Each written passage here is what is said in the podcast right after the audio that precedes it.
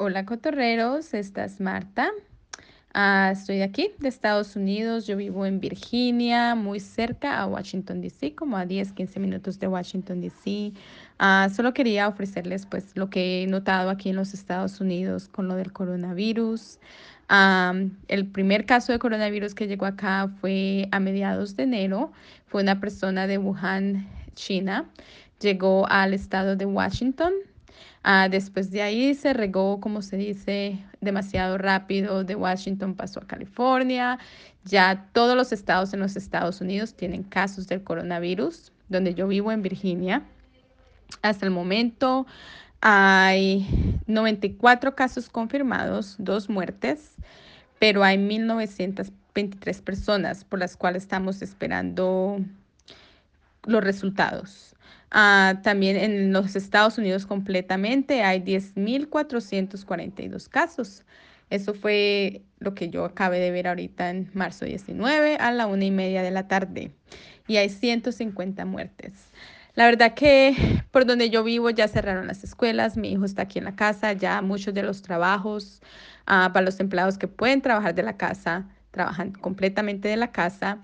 Y hay muchas compañías que han cerrado hoteles, restaurantes. Supongamos mi mamá trabajando en un hotel, ya no tiene trabajo, ya los, uh, los mandaron a sus casas hasta que les puedan dejar saber cuándo pueden volver. Los restaurantes, los bares, las discotecas las han cerrado. Ya lo único que puedes es ir a recoger comida a los restaurantes, como a recogerlo y ya, irte. Uh, no dejan a más de 10 personas estar juntas en un cuarto, en un lugar. Y bueno, aquí estamos. Sí, también se volvió aquí súper loco en los supermercados. No hay papel higiénico. ya los supermercados están empezando ya a tener pan, huevos, leche, cosas que ya no habían. La última vez, uh, digamos, a día antier, fui al supermercado y no había casi nada de eso. Hoy volví y ya lo hay. no hay hand sanitizer. hay muchas cosas que no hay en los supermercados, pero Gracias a Dios que yo fui de compras hace como un mes. bueno, otro de, otra cosa es aquí, lamentablemente, por la cultura, pienso yo, el americano es muy individualista, entonces hay mucha juventud, sobre todo la juventud que no está haciendo caso y están yendo a fiestas, como lo puedes ver en Florida, lo que es aquí el Spring Break, habían un montón de jóvenes en fiestas, en St. Patrick's Day, que es un, el día de St. Patrick's, ah, también había mucha fiesta en discoteca, la gente no lo está tomando en serio, lamentablemente no entienden de que todo es un impacto hacia sus familias, a sus seres queridos, en que ellos pueden estar cargando el virus, pero como están jóvenes no tienen los síntomas y se lo pueden luego dar a sus familiares, a sus padres, a sus abuelos y a otras personas, um, you know, que con los cuales ellos vienen en contacto. así que esa es cosas, cosas que estamos viviendo en estos momentos por la cultura y la juventud otros casos que estamos viendo es hasta los ancianos, las personas ya de edad como que no quieren entender la seriedad del, del, de lo que estamos viviendo y muchos de ellos no hacen caso y salen como si nada. y lo triste también aquí es que el gobierno no estaba lo suficientemente preparado para lo que estamos ahora. Hay muchos lugares que están devolviendo a la gente a la casa si se sienten enfermos, pero no están de urgencia y les dicen que se vayan en cuarentena y que no salgan uh, y que se cuiden en la casa, porque no tenemos los suficientes exámenes eh, para hacer el examen del coronavirus a estas personas. Uh, los hospitales tampoco estaban preparados con lo suficientemente, el suficiente equipo, así que hay muchos que les están diciendo que tienen que seguir usando las mismas máscaras hasta que se ensucien. Uh, ya le quitaron, digamos, en el hospital donde yo trabajo, ya le quitaron las máscaras a, a las personas que no tienen la vacuna de la influenza, que siempre tienen que usar máscara, si no se ponen esa vacuna, ya les dijeron que no la usen porque las tenemos que ahorrar para, obviamente, para las enfermeras y los doctores ya han cancelado todas las cirugías que no son necesarias, que son electivas, ya todo se lo cancelaron uh, para poder así tener la gente en otras áreas del hospital. Eh, están haciendo también uh, partes de emergencia. Uh, en el hospital, en los garajes y todo, para tener más camas y toda la cosa. así que realmente es un cambio completamente drástico en nuestras vidas, pero ya lo único que nos queda es cuidarnos los unos a los otros, a no dejar que esto nos enloquezca, sino tender la mano sobre toda esa gente necesitada que no pueden ir al supermercado o algo, eh, ser conservativos, realmente conservar lo que tenemos de comida, no malgastar y mantenernos a distancia de otros y no visitar, sino que llamar a nuestras familias por teléfono, hacer FaceTime, mirar nuevas formas de cómo mantenernos ocupados y mantenernos en contacto y no olvidar la humanidad que tenemos dentro de nosotros y tener también la compasión con nuestros uh, prójimos, porque pienso que mucha gente pierde eso cuando se entra en pánico. Y como siempre, yo soy cristiana, así que la oración. Bueno, cotorrero, los dejo con este larga lista de cosas que les dejé dichas, pero um, espero volver a hablar pronto. Adiós.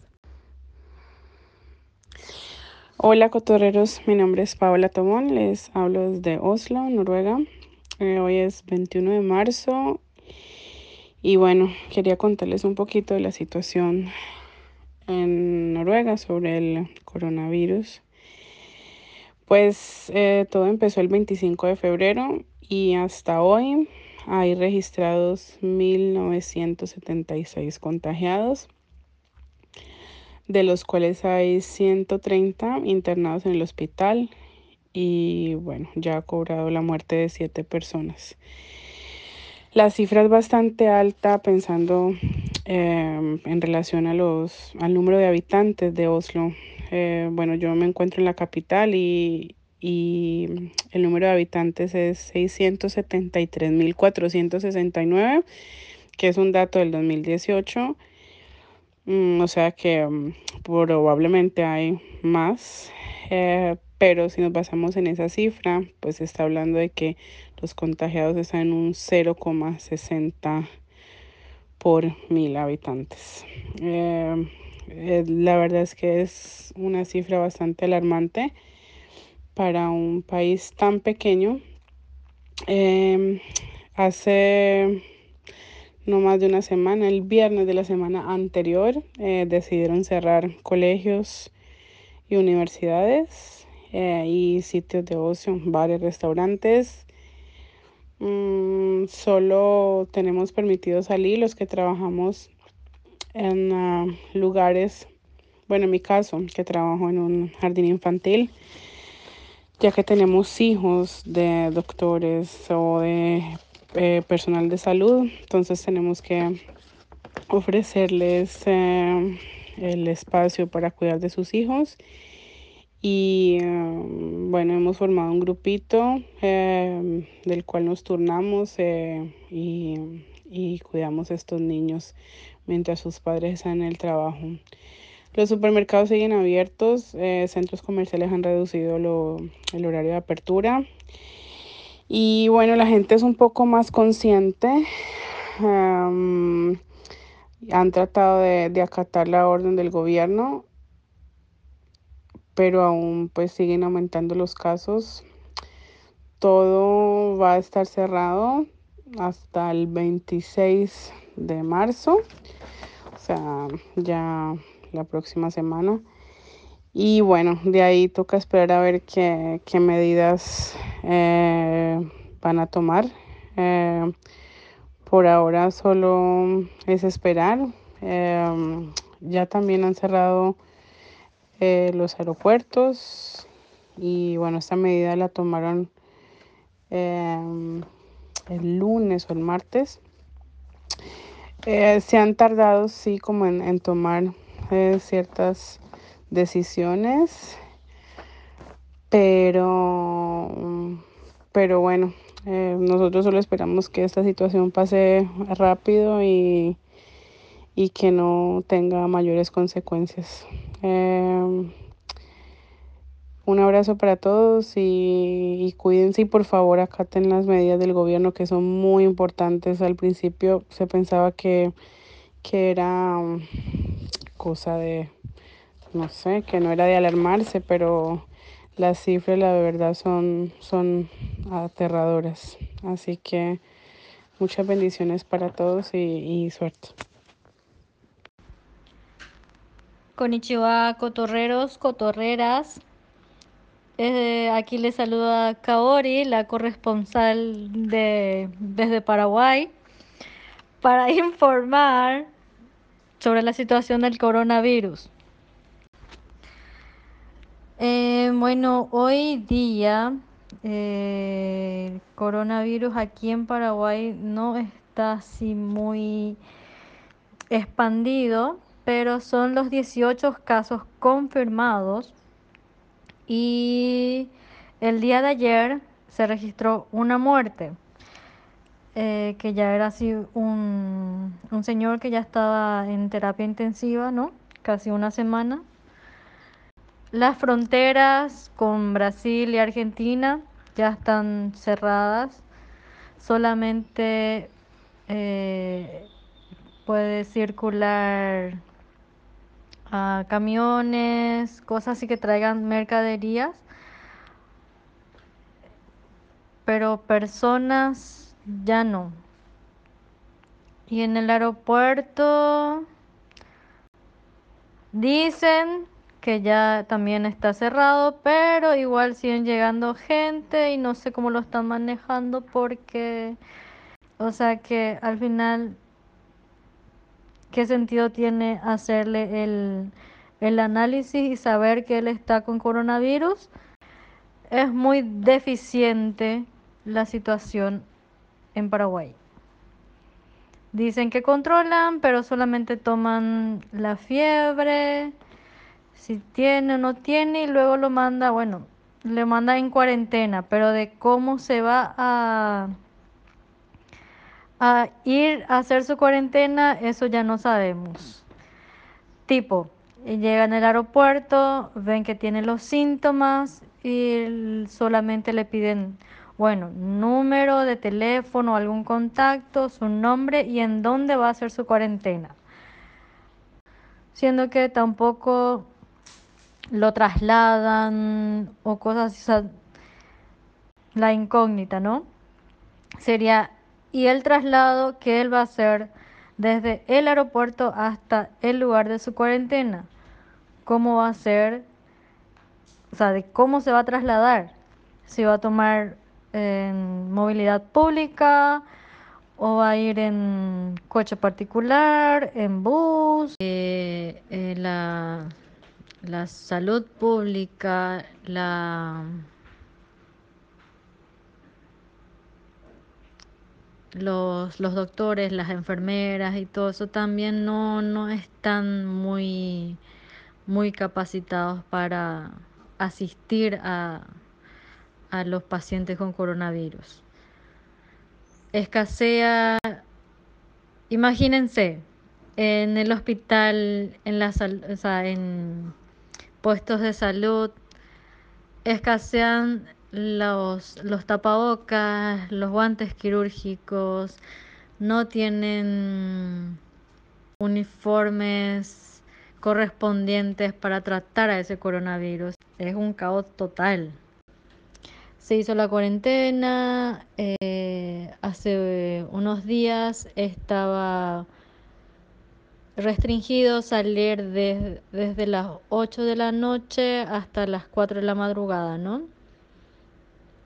Pero los fines de semana o no sé, los que están sin, sin hacer nada, los que están de vacaciones, entre comillas, salen a caminar, a hacer sus running, a juntarse con amigos, se juntan, hacen esas aglomeraciones que supuestamente están prohibidas. Lo toman como si fuera unas vacaciones pagadas, unas vacaciones merecidas. Van, se pasean, tienen tiempo para si, encuentran algunas playas, se van, toman sol, comparten en familia y así hay una, una inconsciencia de parte de la, de la población también. Pero creo que es mitad y mitad. La mitad sí se queda en su casa haciendo lo que puede para no, no expandir más, pero hay otros idiotas que, bueno, como dije, se, se toman como si fueran unas vacaciones, con la libertad del mundo, van, salen, sin importar nada. Y ahora en este momento nadie debería de salir de su casa 24/7. Pero hoy tuve que salir para hacer mis compras del súper, hacer mi mercado. Y había más vehículos, más gente afuera. Es como si fuera un, un domingo que la gente sale tranquilo, cosas así. O sea, no, no parece que estemos en, en lo que sería el toque de queda, en una situación de pandemia. Es como si fuera, bueno, estamos de relax, salgamos si podemos, total las calles están tranquilas, nadie nos va a joder. Está en esa situación, que la mitad se cumple y la otra mitad no está ni ahí. Y los precios del mercado están por las nubes. Aprovechan y le recargan hasta el 50% de las cosas. Está todo muy caro y no sé cómo la gente pagaría eso siendo que no está produciendo, no está recibiendo su salario. Y bueno, gente que tiene empresa es solo pagar, pagar, pagar a los empleados por todas estas dos semanas. Y no hay producción, no hay ganancia, entonces no sé qué, de, no sé cómo sería la situación económica de aquí unos días más. Bueno, la situación en Madrid os la voy a resumir. Es eh, absolutamente dramática. Los políticos son incapaces de ver o no quieren ver lo que está ocurriendo. Hay una brutalidad de pacientes por enfermera y por médico. Eh, no hay material, no hay espacio, no hay respiradores. Mirad, a mucha gente, a muchos pacientes se les tiene que sedar y cogerles de la manita eh, porque la familia no puede estar eh, a su lado, no puede estar eh, con ellos ayudándoles a morir para liberar respiradores para la gente menor de 65 años. Así que chúpate esta, atate los machos, vete a trabajar con este panorama sabiendo que vas a tener que dejar morir a mucha gente. Llora en tu casa, llora por la noche, vete a la mañana siguiente a trabajar.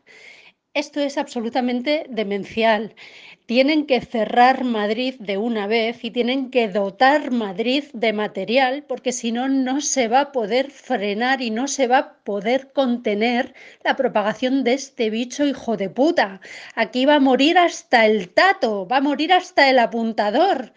Entonces, por favor, compartir, difundir, pero que esto se sepa, que se está eligiendo ya a quien no se intuba porque no hay respiradores. Entonces, o lo frenamos de una puñetera vez o nos vamos al hoyo todos. Y, que, y que os voy a decir de las medidas económicas, pero ¿cómo le va a importar a los políticos la situación económica futura de los autónomos si no les está importando una mierda la vida actual del personal sanitario? ¿Cómo se van a preocupar de la economía si no se preocupan ni de nuestras vidas? Esto es lo que hay, esto es lo que hay. Aquí, esto es marica el último, pero marica el último no a nivel económico, marica el último literal. O sea, el barco se hunde, ¿eh? los hospitales están colapsados y aquí ya se está eligiendo quién vive y quién muere. Así que compartid, divulgad y compartid con quien os dé la gana. Y soy médico de la Comunidad de Madrid. Esto no es mentira, esto no es un bulo, esto es cierto, esto es lo que está pasando en los hospitales en la Comunidad de Madrid. Pues mira, Nuria, te comento así a grosso modo, porque esto está pasando en el Hospital 12 de Octubre, en la tele ni en ningún periódico pone la cantidad de infectados que hay en el Hospital 12 de Octubre. Tenemos la planta novena, la planta décima, la planta octava llena de aislados. Parte de estos aislados que han dado positivo en coronavirus, la prueba no se hace a todo el mundo, son personal sanitario. Se han tenido que suspender un montón de quirófanos programados y urgentes en la medida de lo posible porque simplemente no hay camas ni en las reas ni en las UBIs porque están absolutamente colapsadas. Como no hay espacio para aislar a los pacientes, están utilizando los boxes de las UBIs y los boxes de la REA. Ese es el panorama. Por supuesto no tenemos equipos de protección individual. Tenemos mascarillas chuscas quirúrgicas y no en todos los servicios. Solamente la gente que dispone de los EPIs no ha sido entrenada, es poca, no ha sido entrenada y solamente la que está en contacto directo con gente con coronavirus positivo. Ese es el panorama. Esto no ha salido en ningún medio de comunicación. Lo que pasa en el 12 estará pasando en otros grandes hospitales de Madrid y no se dice, porque si hay que hacerlo en cuarentena el 12 de octubre, pues tú imagínate, es que se colapsa el sistema. La gente entra en pánico. Pasará, pero dentro de tres semanas, más o menos. Mientras tanto, este es el panorama. Yo estoy en radiología intervencionista, que es como un pequeño quirófano. Había que hacerle un procedimiento urgentísimo a un señor porque si no, se moría literalmente. Como no había cama en la reanimación, se ha quedado en el quirófano, como si fuera una UBI, en vigilancia estrecha. Ese quirófano no se puede utilizar para otra cosa. Estaba un paciente como si estuviera en una reanimación.